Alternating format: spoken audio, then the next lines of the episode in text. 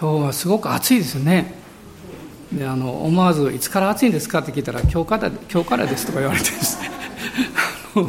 あそうやったんかと思ったんですけど。あの帰ってきてですね2つ言われました「先生焼けたね」っていうのとですね。あのもう一つ「お腹へこんだね」っていうのとあの両方言われまして。あのスウェーデンは日差しが強いんです。だからあの木陰に入ると僕らは涼しいというかちょっと寒く感じる時もあるんですけど日光に当たるとですねすごく暑いんですね。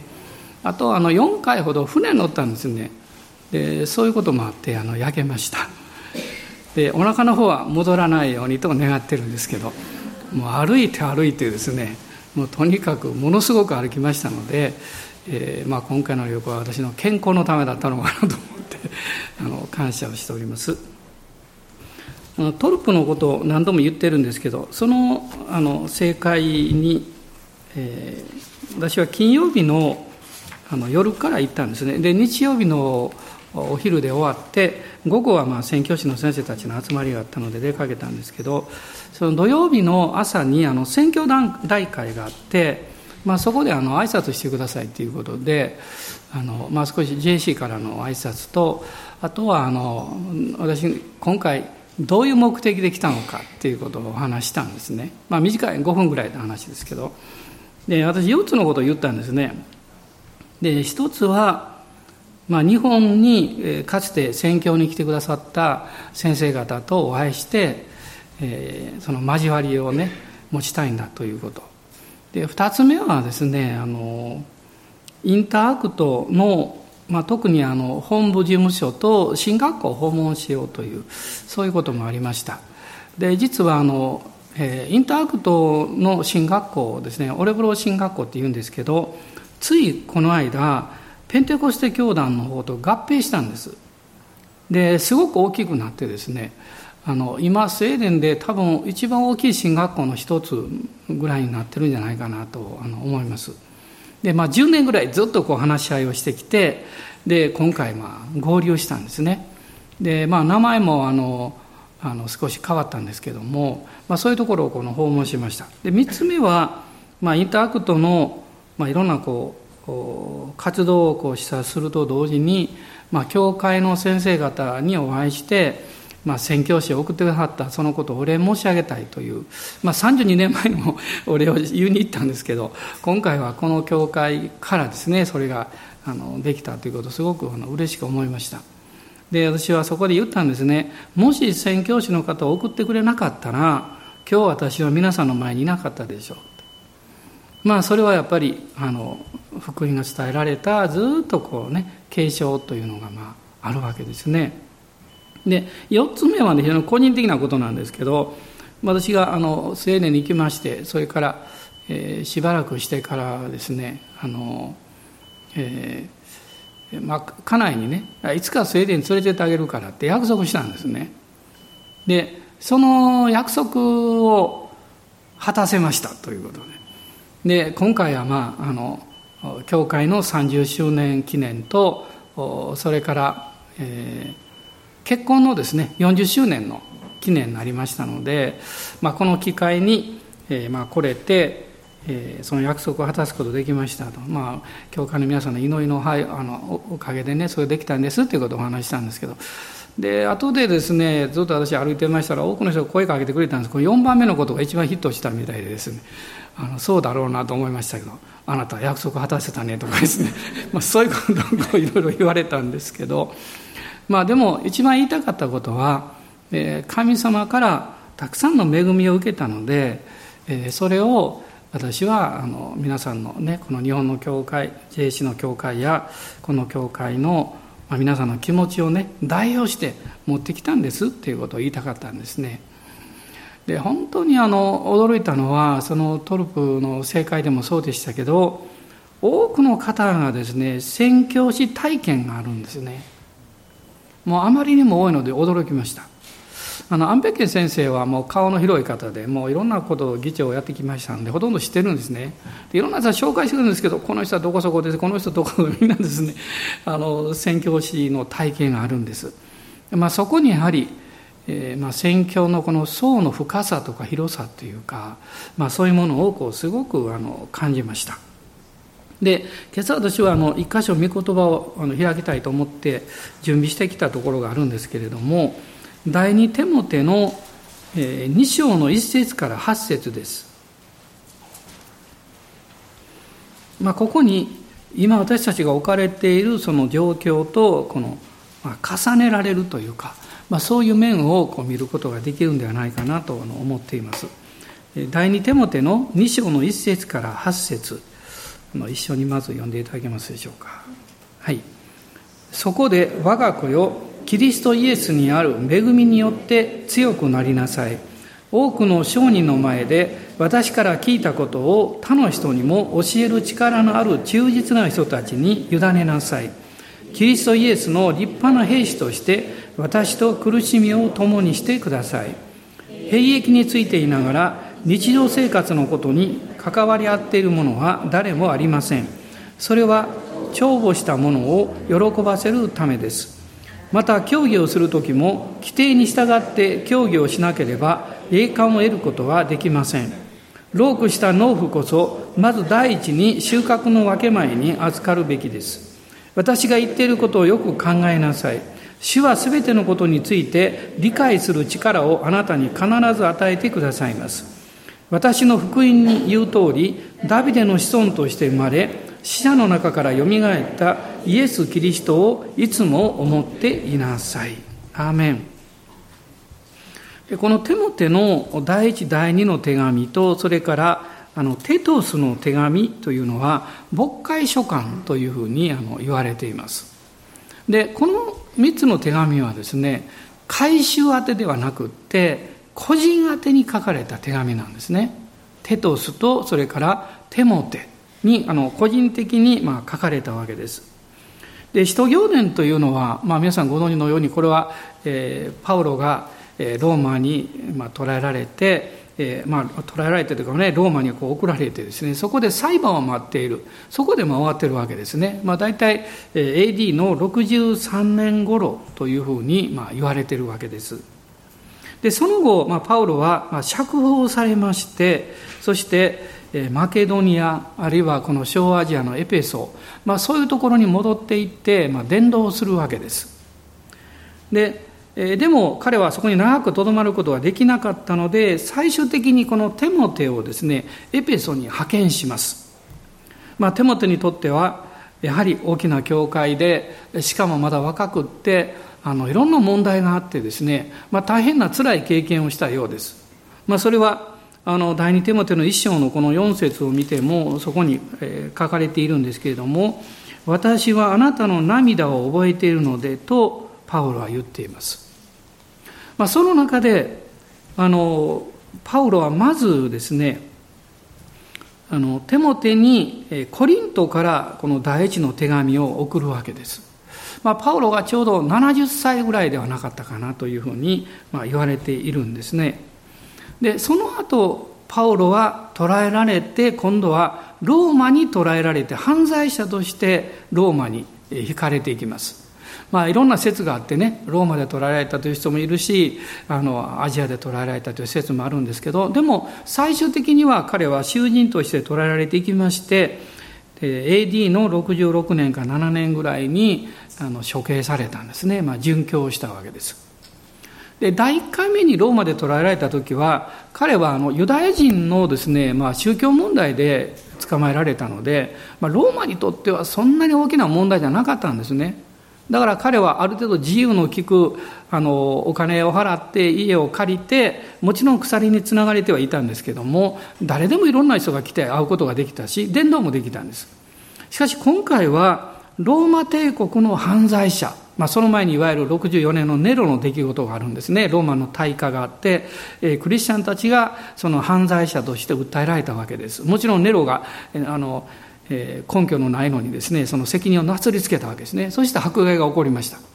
まあ、そういうことがありましたので、まあ、今回は、まあ、犯罪者のリーダーとして彼は、まあ、捉えられてやがて、まあ、殉教をしていくわけです。でその最後に殉教の前にこのローマにいました時に非常に難しかったと思うんです。書くものもあまりなかったしそれから周りから弟子たちが離れていきましたし、まあ、そういう困難の中でこのテモテへの手紙第2というのを書いたんですね、まあ、これはパウロの人生のこの、えー、聖書の中にの中にある最後の手紙なんですね。ですから第二テモテというのはまさにパウロの人生のこの別れの手紙というふうに言ってもいいんです。でこの手紙を読んでいくと一つの特徴があるんですね。たくさんの人の名前が出てくるんです。でこの第二テモテの中だけで23名の名前が出てきます。私はそのことをふっと考えていてですね確かにこう人生の終わりというのは何を思い出すのかなってこう考えました。まだ私終わりじゃないんですよ。でも近づいてるのも事実ですけど。でおそらくその終わりの頃はね何ができたかとかどこへ行ったかというよりも人のことを思い出すんじゃないかなと思いました。どういう人と会ったか。家族はどうであったか。どういう友達であったのか。その友達とどういうことがあったのか。でですから友達って宝なんですね。あなたは素晴らしいお友達をたくさん持っていらっしゃいますか。もちろん持てるんですよ。主にある兄弟姉妹がたくさんいるわけだから。パウロはその宣教者として辛い経験をたくさんしたんですね。でもやはりこの人生の最後の手紙を非常に個人的なこれは手紙です。手元の第二というのは。その中でいろんな人のことをこの思い出しています。悲しいことも書いています、ね、デマスは世を愛して去っていったとかね。そういうことも書いてます。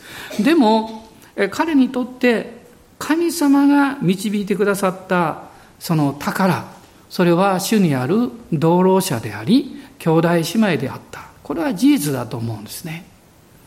でテモテというのはどういう人物であったかと言いますとまあ彼はあのギリシャ人のお父さんとユダヤ人のお母さんの間で生まれました。で彼はルステラという、まあ、小アジアに住んでいたんですけれども、まあ、パウロたちが伝道に来て彼はそこで改心したんでしょう。その時はおそらく15歳ぐらいではなかったかなと言われています。で7年後にですねパウロはもう一回このルステラに戻ります。まあ、最初行った時は石で撃たれて、まあ、死んだんですね。一度死の経験したんですけどそれでも彼はそこに戻っていくんです。そしてそこで霊的に成長しているテモテを発見するわけです。で彼を弟子として連れていくんですね。ですからパウロのこの生涯においてテモテというのは霊の息子でありまた同労者でありそして人生のこの多くをこの若者と一緒にこう時を過ごした。そういうこの思い出というものをたくさん持っているわけです。私はそのことを考えた時にあの時々ガキヤ先生のことを思い出すんですね。まあ、私は献身してまだ20代ですけども、えーまあ、先生たちもこうまだ大変な教会成長の時だったんですが特にその教会建築今の建築じゃなくてその前のこの建築の最中というのは、まあ、業者が倒産して逃げていったりですねいろんなことがあって、えー、辛い時期が多かったと思います。でその間のことをよく覚えています。何か時間があるとよく加計先生がねえー、福野君時間あるかってうどん屋さんに行こうって言ってですね 軽に乗ってねあの力持ちという非常に個人的ですけど、えー、堺のねおうどん屋さんに行ったんですよ。でその時ずっと先生が話をしてました。私は聞く側です。はいはいはいうんうんとかで聞いてるわけですね。え時々、えー、このことどう思う？とか言われるんですけど私はまだ答える力がないんですよ。よくわからないですね。でも今考えるとそのことは非常に重要だったんだろうなと思います。つまり私は答える必要は実はなかったんです。で先生にとって私は鏡みたいなもんでその話しかけてそれでご自分で考えられたんだと思います。まあそういうその思い出というものを私はまあ何年間か持ってるんですけども、まあ、非常に貴重な体験だ高いものだというふうに今でも思っています。おそらくこのパウロはですね、この第二テモテの一章の二節を見ると、愛する子テモテと書いてますし、さっき読んだ二章の一節には、そこで我が子よというふうにも書いています。パウロにとってもうかけがえのない存在であり一番その心の内を話すことのできた、まあ、そういう存在だったんだと思います、まあ、彼は優秀な青年でしたで、えー、このパウロ書簡を見ますと第一第二のテサロニケ。でそれからコリント人への第一の手紙はテモテが執筆を手伝っています。おそらくパウロが言ってそれをテモテが書いたんだと思いますね。まあこういうですからその挨拶文の中にテモテという名前も出てくるんです。まあこういうこの存在であったんですけれども、まあ、最終的に、えー、パウロはテモテをこのエペソに派遣しましてその牧会をするように導いていくわけです。でおそらくエペソですからあの使徒ヨハネとの同労者としての経験もこのテモテは持ったんではないかなというふうにあの思われるんですね。そして彼はそこで殉教いたします、まあ、こういうつながりがあるんですね。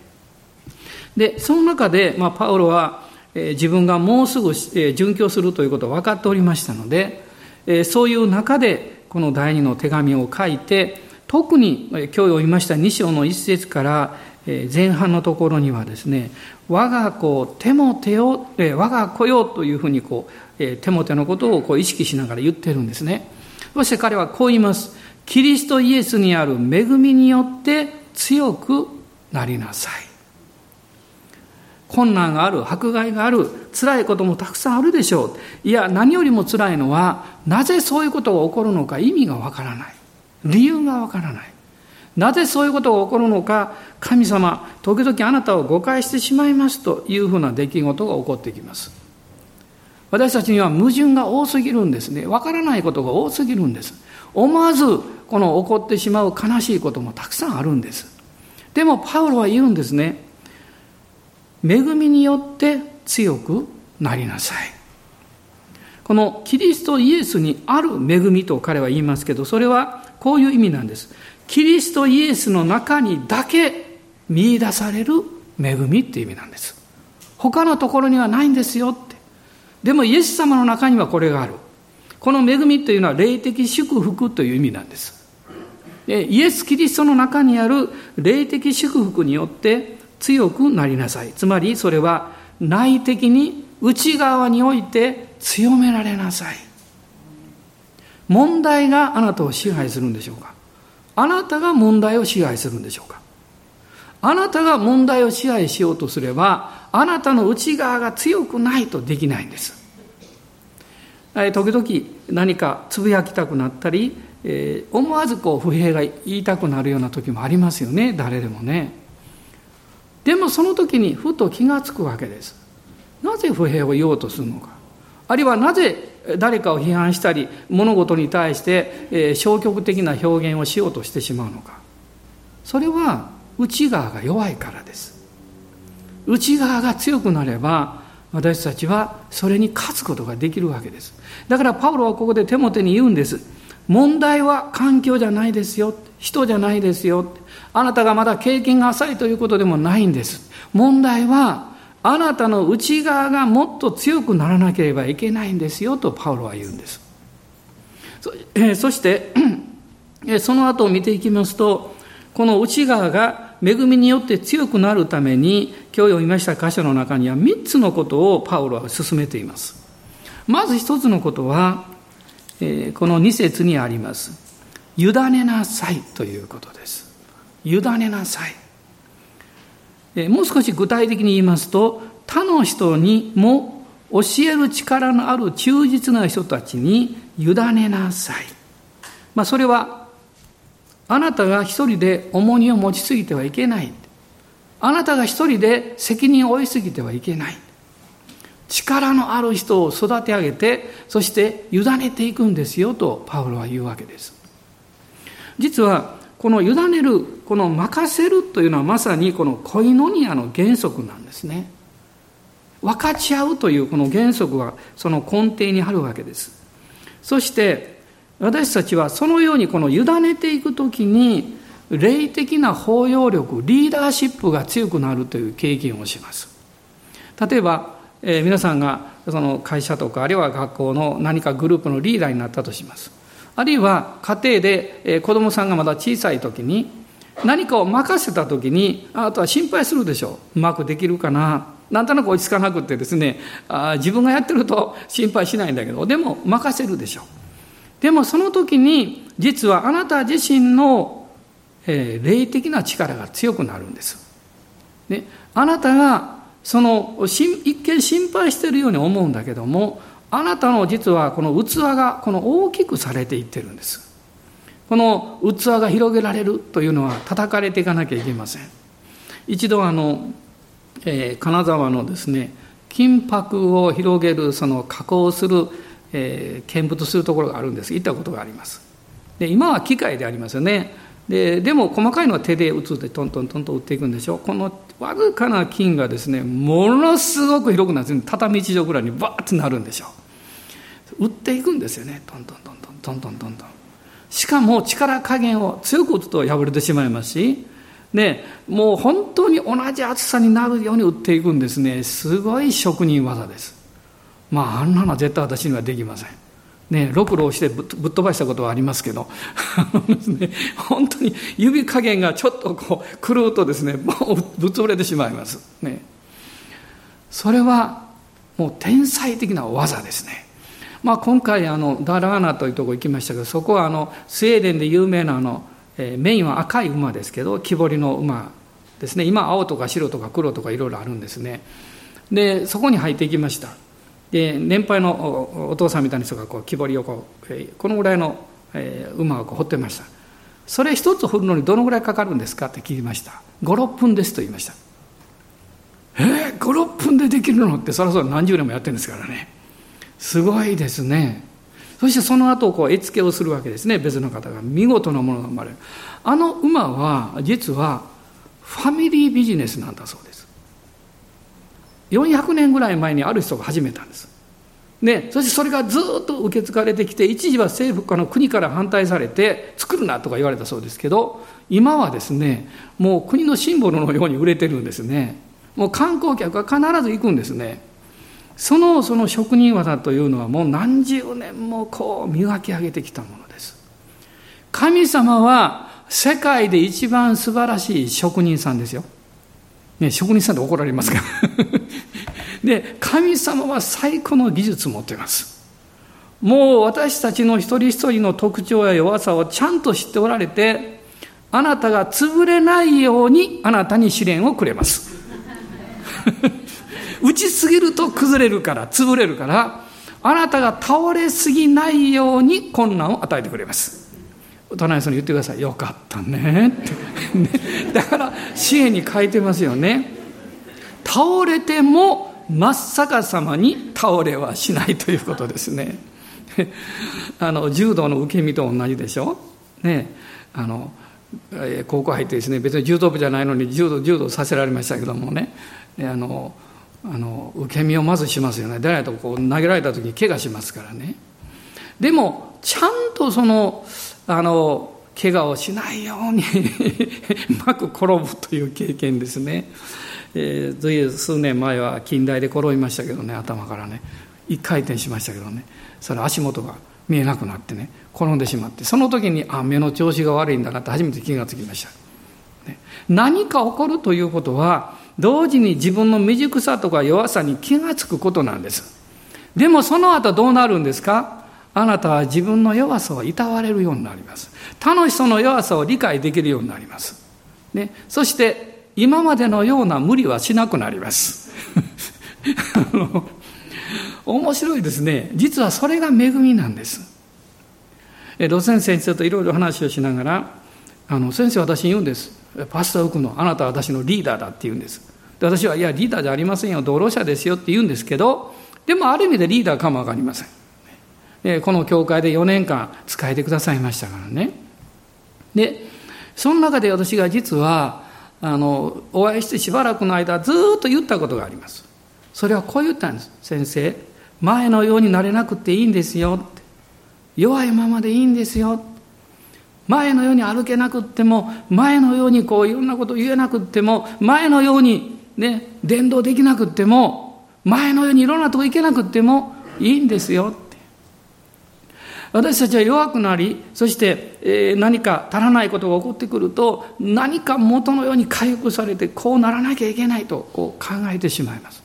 もちろん神は恵みによって回復を与えてくださるでしょう。でももし、それが元のようにならなかったとしたら、そこには神様があなたを導かれる新しい計画があるんですよ。新しい意図があるんですよ。新しい転換点が起こるんですよ。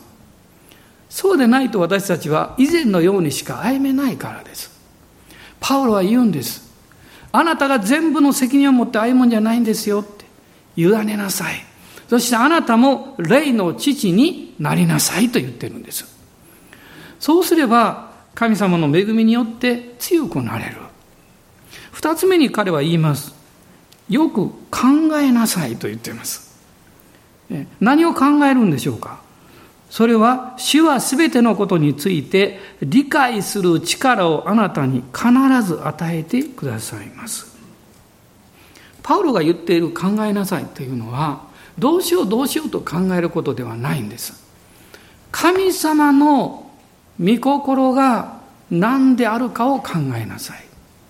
そのこと自体がどうして解決しないのか、どうしてうまくいかないかを一生懸命考えるんじゃなくって、そのことの上に主の御心がどのようにあるかを考えなさいと言ってるんです。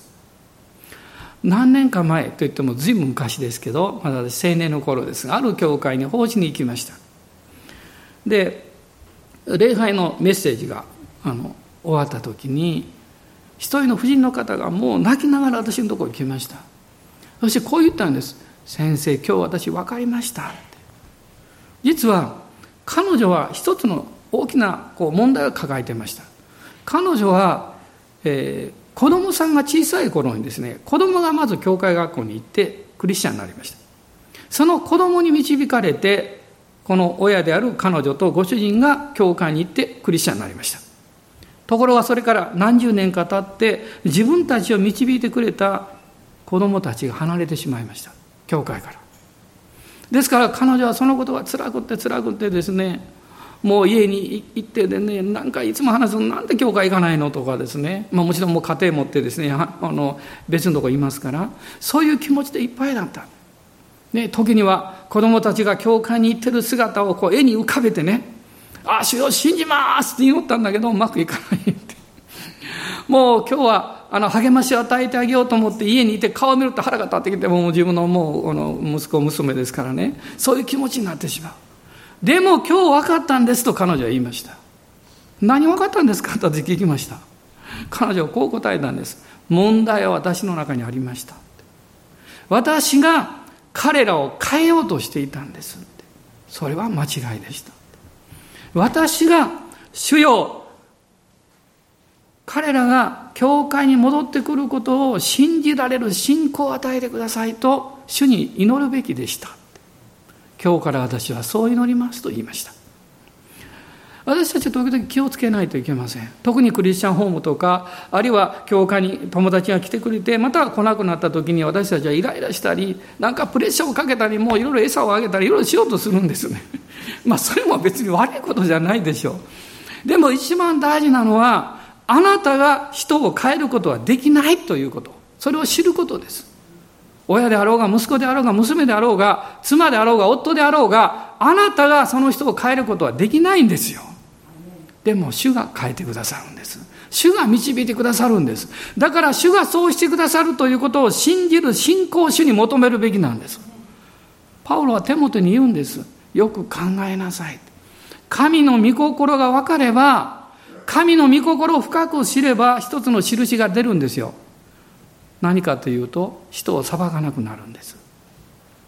主の御心が分かると人を裁かなくなるんです。なぜかっていうと裁く必要がなくなるんです。信仰が来るから。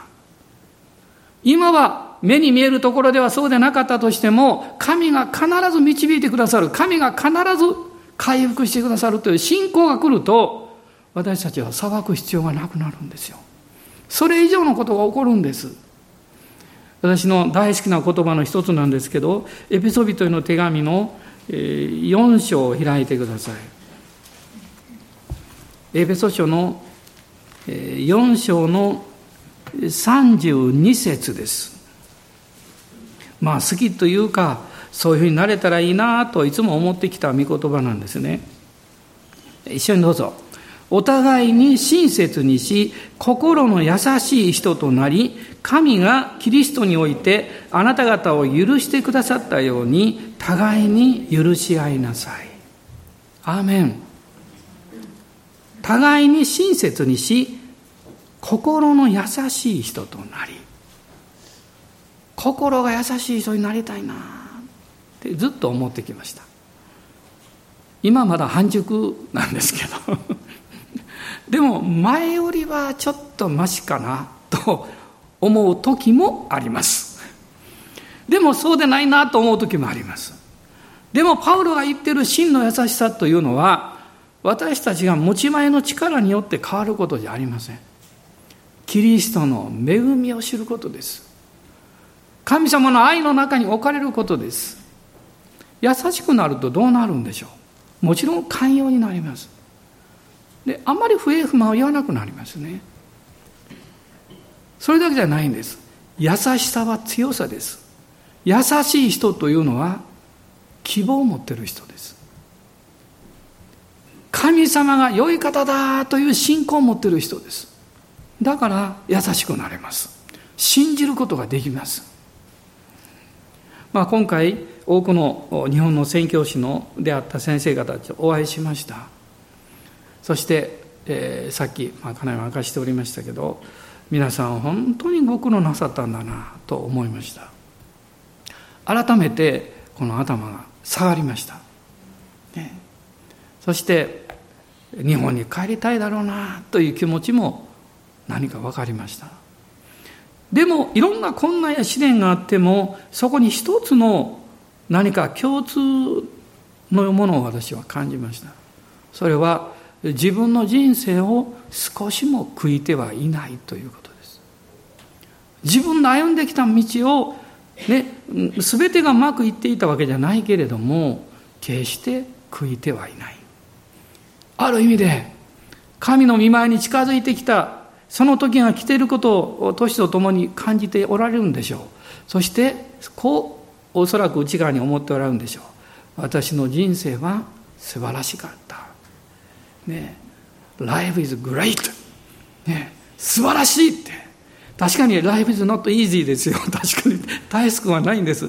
でも Great それは神様の恵みがいっぱいあるから。あなたはどうですか？あらそこに恵み落ちてるよって隣の人が言ってくれますか？本当恵み落ちてる。だからそばに行くとあったかくなる。そばに行くと嬉しくなる。そばに行くとなんか降りたくなる。何かくれそうな感じがする。ねそれは恵みがあるからです。神様はそのように私の人生を導いていらっしゃる。パウロは知ってるんですね。ですからもう一つ最後に彼は言っています。その8節です。死者の中からよみがえったキリストイエスをいつも思っていなさい。天のことを考えようと言っています。キリストイエスのこの死者の中からよみがえったという意味は、人間となって死んだという意味ですよ。ね。そしてそこから復活したわけですから、これは贖いを指しています。イエス・キリストの贖いによって、あなたは神の右に天の座に座っているんですよとパウロは言うんです。だから、そこにあなたの心を置きなさい。そこにあなたの信仰を置きなさい。そこにあなたの物事の視点、考え方、出発点を置きなさいと言ってるんです。そうすれば、あなたの人生は神様によって包まれ、導かれている人生になるんだ。まあ、今回あのトルプの正解には英国からあのえ、ゲストが1人だけ来られてました。あとは全部インタークトの方たちがメッセージをされていたんですね。あのすごくこう大柄なよかでも楽しい人で冗談ばっかり言ってましたよね。面白い人ですね。彼が言ってました。私が立つと足が見えないって。お腹が出てるので自分の足が見えない。そんな話をしてましたけど。でもこの若者のリーダーなんですね、えー、何千人という青年たちと集会をいつもやってるみたいですけど。でも彼が大切なことを言いました。へり下ることが大切なんだって。でも人は自分でへり下ろうってへり下れないんですね。ちょっと頭を打たないと。ちょっと辛い経験しないとね。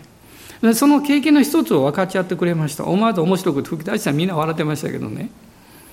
そのその集会に行って9000人ぐらいですからその若者の集会に行ってねもうみんなが集まってきてですね「先生サインちょうだい」とかね後ろの方で「今日はあの先生に触ってもらった!」とかですね若い子がキャッキャ言ってるのを見て「お俺は特別な人間なんだ」みたいなですね無意識のうちにそういうふうに感じていたと言いましたでもその後の集会で生産式何千人かの生産式の時に彼が前の方に席がね探していったらですねちょうど前の方に席があって座ったら隣に9歳の女の子が座ってたそうです。9歳の女の子は。あごめんなさい。6歳6歳。6歳の女の子。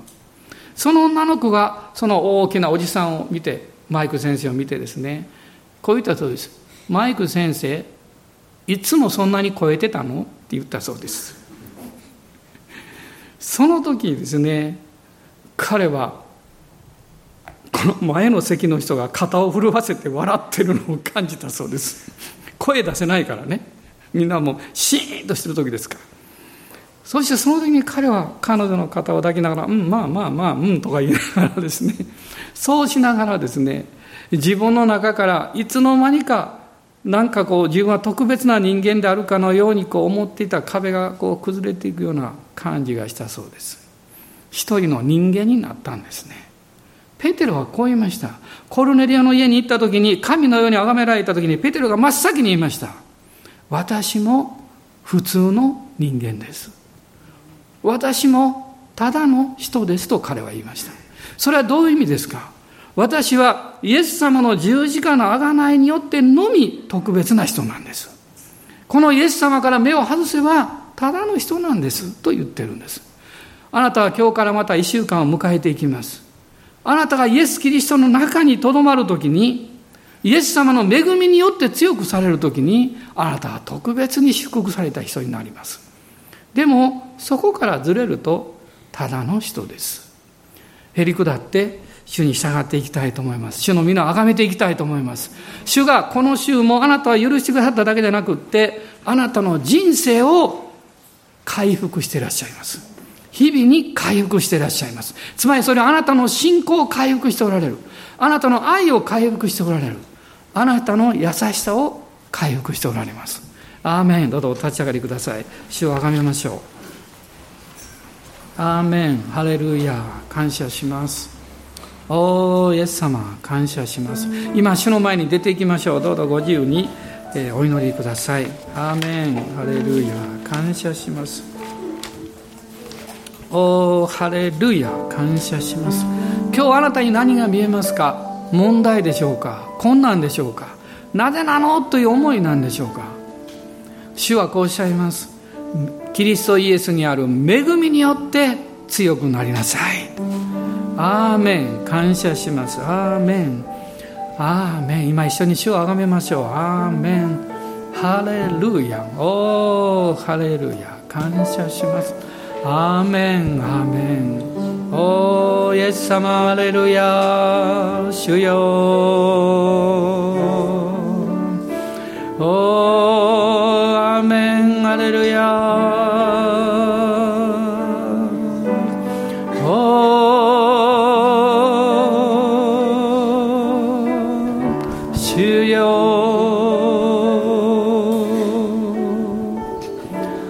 週もあなたの十字架を見上げます。天のところに座っている自分を信じます。心の優しい人になりたいです。親切にできる人になりたいです。内側から喜びがあふれていく人になりたいです。イエス様感謝します。問題を見ても何か笑顔を向けることのできる人になりたいです。困難があっても希望のに輝いた目で折れる人になりたいです。おーハレルヤ感謝します。アーメンハレルヤ主が私の人生を癒してください。今週も癒してください。回復してください。新しくしてください。家庭にあなたの上からのおお素晴らしい油注ぎを与えてください。職場に上からの油注ぎを与えてください。アーメンアーメンアーメンアーメンおおなんかサンバラララシャラバラララスカラバガラララスローリアアーメンアーメンおおなんかサンバラララシャラバラララスローリアアーメンアーメンアーメンアレルヤ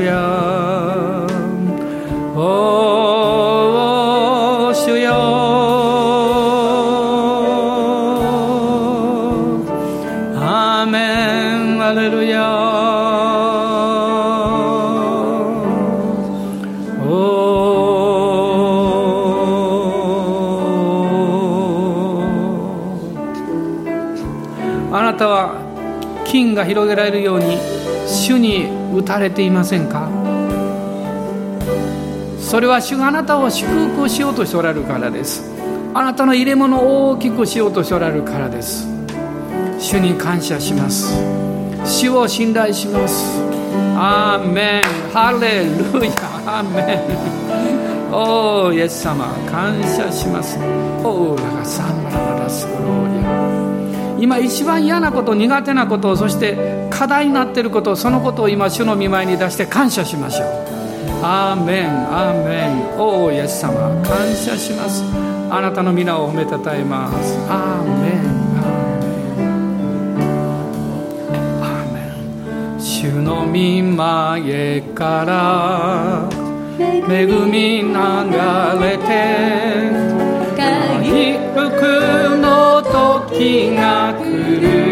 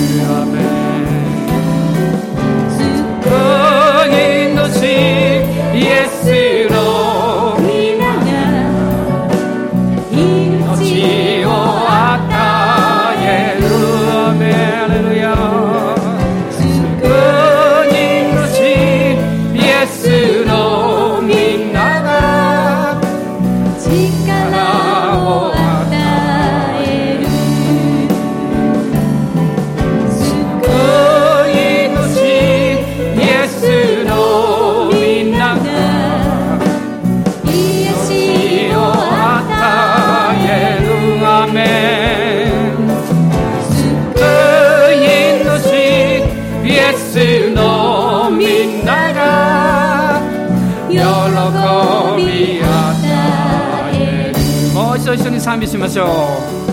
主の御見前から恵み流れて救の時が主よ感謝します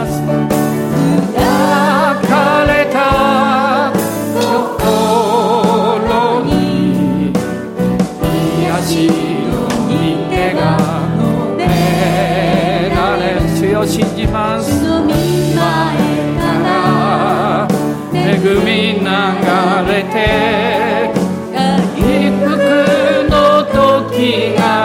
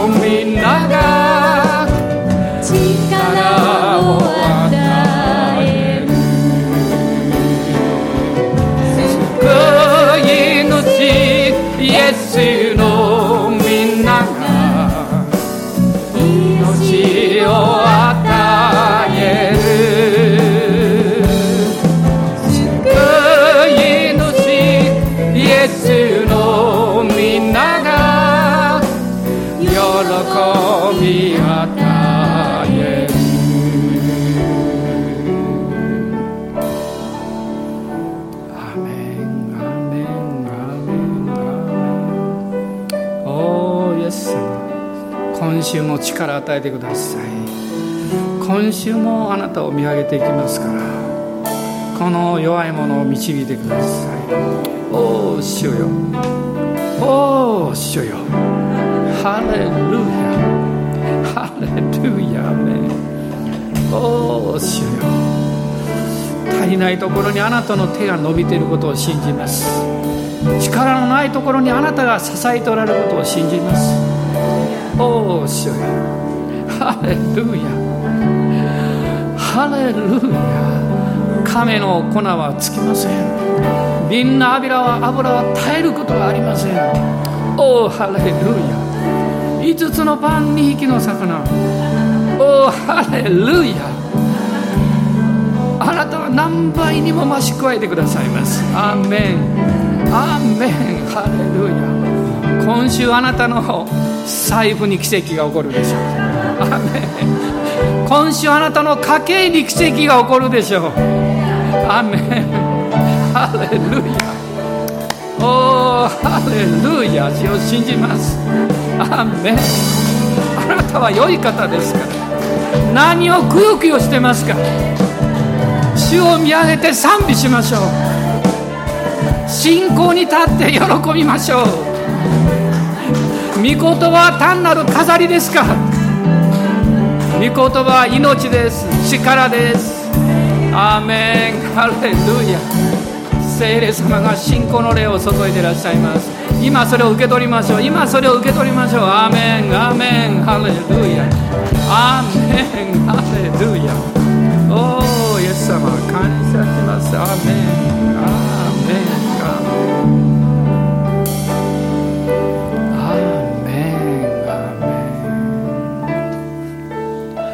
私たちの主イエス・キリストの恵み父なる神のご愛精霊の親しき御交わりが私たち一同と共にこの新しい週一人一人の上に豊かにありますように。アーメン